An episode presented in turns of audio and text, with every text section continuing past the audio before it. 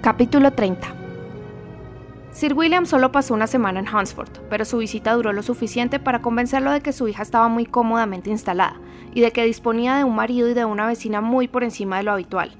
Mientras Sir William permaneció con ellos, el señor Collins dedicó las mañanas a pasearlo en su caleza y a enseñarle la zona, pero una vez se hubo marchado, toda la familia reanudó sus ocupaciones habituales, y Elizabeth se alegró de que, a pesar de ello, siguieran sin ver con mucha frecuencia a su primo, porque entre el desayuno y la comida, el joven clérigo pasaba la mayor parte del tiempo trabajando en el jardín, leyendo y escribiendo, o mirando hacia el exterior por la ventana de su estudio que daba a la carretera.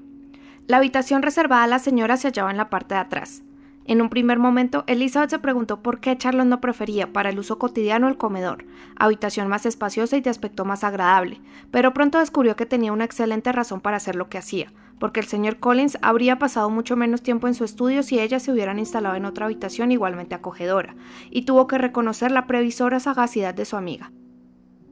Desde la sala de estar no veían el camino, y dependían del señor Collins para saber qué vehículos lo transitaban, y de manera especial con cuánta frecuencia la señorita de Park pasaba por allí con su faetón, circunstancia de la que nunca dejaba de informarles, aunque se repetía casi diariamente. La hija de Lady Catherine se detenía con frecuencia para conversar unos minutos con Charlotte, pero casi nunca accedía a entrar en la casa. Eran muy escasos los días en que el señor Collins no se acercaba caminando hasta Rosings y tampoco muchos los que transcurrían sin que su esposa juzgara necesario visitar a su señoría, y hasta que Elizabeth recordó que quizá existieran otros beneficios eclesiásticos a disposición de la familia de Burke, no logró entender el sacrificio de tantas horas. De cuando en cuando se veían honrados con una visita de Lady Catherine, y nada de lo que sucedía en la habitación durante esas visitas escapaba a la atención de su señoría. Lady Catherine se interesaba por sus ocupaciones, examinaba sus labores y le aconsejaba hacerlas de otra manera, disentía de la distribución de los muebles o descubría una negligencia de la doncella, y si aceptaba algún refrigerio, parecía hacerlo solo para poder dictaminar que los asados de la señora Collins eran excesivamente grandes en relación con el número de personas que componían su familia. Elizabeth advirtió pronto que sin ser uno de los jueces de paz del condado, aquella gran dama ejercía muy activamente de magistrado en su propia parroquia, cuyas preocupaciones, hasta las más mínimas, llegaban a su conocimiento por mediación del señor Collins, y cuando alguno de sus arrendatarios se peleaba o se mostraba descontento o era demasiado pobre, su señoría tomaba el camino del pueblo para arbitrar diferencias, acallar quejas y reprenderlos hasta alcanzar la armonía y la abundancia. La distracción de cenar en Rosing se repetía dos veces por semana, y si se excluye la desaparición de Sir William y la constitución de una sola mesa de juego, aquellas veladas resultaban ser una repetición de la primera.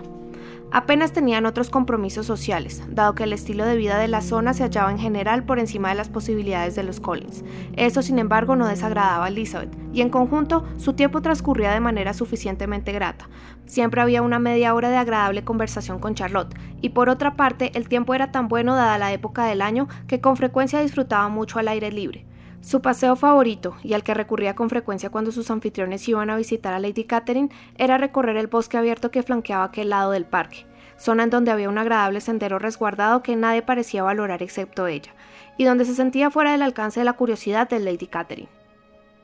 Pronto transcurrieron de esa manera tranquila las dos primeras semanas de su visita. Se acercaba la Pascua y una semana antes incorporaría a la familia de Rosing su nuevo miembro, lo que en un círculo tan reducido tenía que ser un acontecimiento destacado. Poco después de llegar, Elizabeth había sabido ya que se esperaba al señor Darcy al cabo de unas semanas, y aunque había otros muchos entre sus conocidos a los que hubiera preferido ver, su llegada le proporcionaría algo comparativamente nuevo que observar en las veladas de Rosings, y si el comportamiento del señor Darcy con su prima, a quien evidentemente lo destinaba Lady Catherine, confirmaba sus previsiones, quizá le divirtiera comprobar la inutilidad de los esfuerzos de la señorita Pingley. Su señoría estaba encantada con la inminente visita del señor Darcy, hablaba de él con gran entusiasmo y casi pareció enfadarse al descubrir que tanto la señorita Lucas como Elizabeth habían coincidido con él en numerosas ocasiones.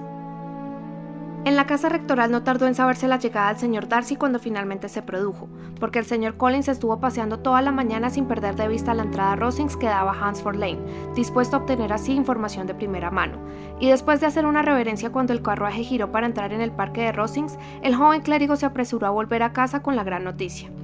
A la mañana siguiente corrió a Rosings para presentar sus respetos, que fueron recibidos por dos recién llegados, dado que el señor Darcy venía acompañado por el coronel Fitzwilliam, el menor de los hijos de su tío, Lord, Y con gran sorpresa para todos los presentes, cuando el señor Collins regresó a su casa, los recién llegados lo acompañaron. Charlotte desde el estudio de su marido los vio cruzar la carretera, por lo que corrió hasta el otro cuarto para anunciar a las dos jóvenes el honor que se les avecinaba, añadiendo a continuación. Habré de agradecerte, Liza, esta manifestación de cortesía. Sin tu presencia aquí, el señor Darcy nunca hubiera venido tan pronto a visitarme. Elizabeth apenas tuvo tiempo de rechazar aquel mérito antes de que la campanilla de la puerta anunciase la llegada de los tres caballeros, que instantes después entraron en la habitación. Iba adelante el coronel Fitzwilliam, de unos 30 años y no muy bien parecido, pero todo un caballero por su apariencia y sus modales, el señor Darcy, exactamente con el mismo aspecto que en Hertfordshire, procedió con su habitual reserva a saludar a la señora Collins, sin perder en absoluto la compostura al ver a su amiga, fueran cuales fuesen los sentimientos que la inspiraba. Elizabeth se limitó a hacerle una reverencia sin decir palabra. El coronel Fitzwilliam inició inmediatamente la conversación con la facilidad y soltura de un hombre de mundo, y habló de manera muy agradable. Pero su primo, después de hacerle a la señora Collins una leve observación sobre la casa y el jardín, permaneció sentado durante algún tiempo sin hablar con nadie. Pasado algún tiempo, sin embargo, su cortesía se avivó lo suficiente para preguntar a Elizabeth por la salud de su familia. La señorita Bennet le respondió de la manera habitual, y después de una breve pausa añadió Mi hermana mayor lleva tres meses en Londres. ¿No ha tenido usted ocasión de verla allí?